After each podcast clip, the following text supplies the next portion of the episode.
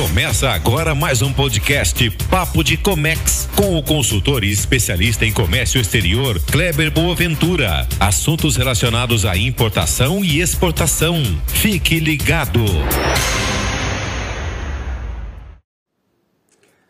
Olá pessoal, tudo bem?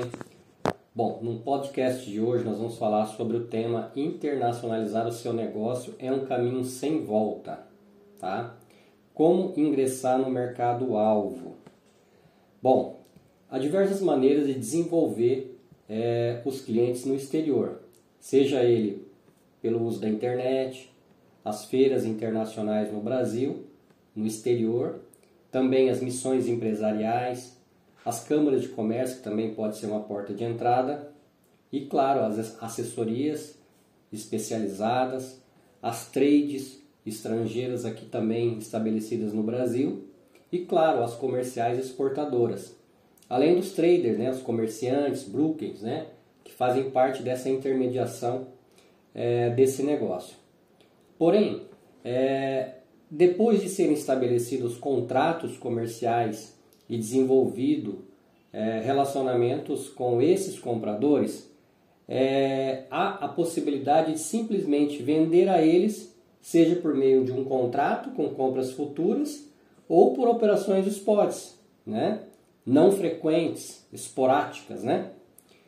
Bom, nós vamos falar agora de é, as, que essas exportações elas podem ser diretamente ou indiretamente. O primeiro delas é que o importador ou distribuidor, importador ou distribuidor. O que, que são elas? Trata-se de um importador de produtos estrangeiros focado na distribuição por atacado naquele país. São, é, em maioria das vezes, empresas consolidadas, com pontos de vendas e carteiras de clientes bem estabelecida, com capital, claro, monetário e humano robusto. Né? É, muitas delas representam diversas marcas estrangeiras em seu país estão acostumadas com o processo de ingresso e promoção de suas marcas no mercado-alvo, principalmente com o processo logístico de importação. Então, essas são uma forma de você vender para quem? Para o importador direto, aquele que vai distribuir o seu produto naquele país de destino. É, nós podemos também vender tá, quando nós falamos, é, estamos falando nós podemos, nós exportadores aqui no Brasil, é, através de uma subsidiária comercial do fabricante exportador. Ou seja, é uma empresa criada no país destinatário pelo próprio exportador aqui brasileiro, com investimento em toda a estrutura, tanto comercial como a estrutura física, para ingressar no mercado com suas políticas comerciais próprias e administrativas, né? É, gerar e gerenciar essas carteiras de clientes sem a necessidade de depender de empresas terceiras no sentido comercial. O que, que significa isso?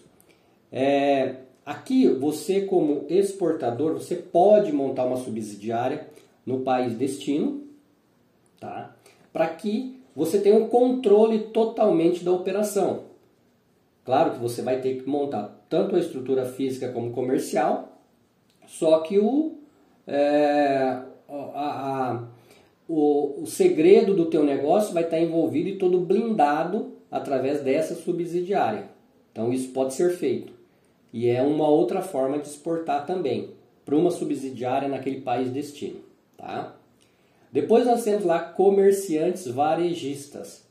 Trata-se de grandes redes de mercado, tá? Estabelecidas em seus países e tem, claro, seu departamento próprio de importação, é, a fim de atenderem suas próprias redes, né? Suas próprias lojas por meio de distribuição interna. Essa é uma tendência global que teve início por meio do setor supermercadista. Então, é, o exportador aqui no Brasil ele pode fazer uma venda direta para essas grandes redes de supermercados para eles possam fazer a distribuição e claro eles têm toda a estrutura toda a forma ali de fazer essa distribuição isso é um formato também muito muito comum de acontecer na exportação. E depois nós temos a Joint Ventures, né? que trata de uma associação de duas ou mais empresas, claro, com o mesmo objetivo, de, realizar atividades comerciais, geralmente sendo uma empresa com amplo know-how no mercado-alvo e uma segunda com fornecimento de produto estrangeiro ou a injeção do capital estrangeiro. Desta forma, partilham da gestão do negócios, lucros, riscos e prejuízos. Ok? Bom, é, a última, o último formato que nós também temos para fazer a exportação, tá? E essa daí é direta também, é através da indústria, tá?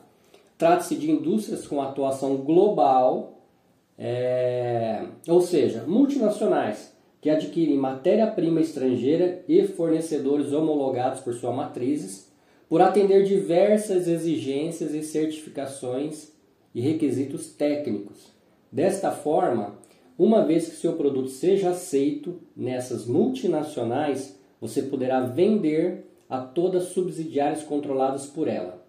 Claro, há outras maneiras de ingressar nos países desejados diante da dinâmica comercial que o mundo, claro, vem sempre passando e flexibilizando através do surgimento de novos modelos de negócios, cabendo ao gestor interessado em exportar ou seus consultores a realização de diversos estudos para efetivação da exportação, seja ela realizada em menor tempo possível, sempre prezando pela sustentabilidade do negócio. Legal, gente? O que eu passei para vocês aí são. É, tentei enxugar ao menos possível esse tema para vocês entenderem as, as formas de distribuição, as formas de exportação que podem ser feitas, tá?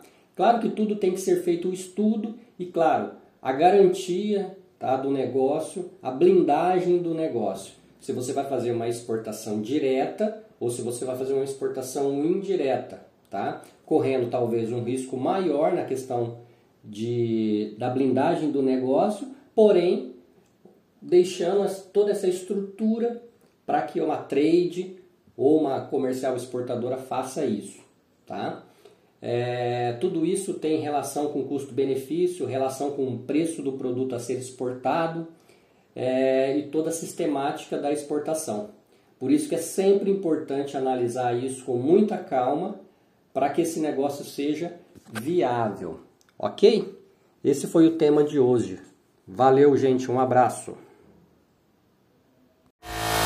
Esse foi mais um podcast Papo de Carreira. Acesse o nosso blog ventureassessoria.com.br barra blog e saiba tudo da importação.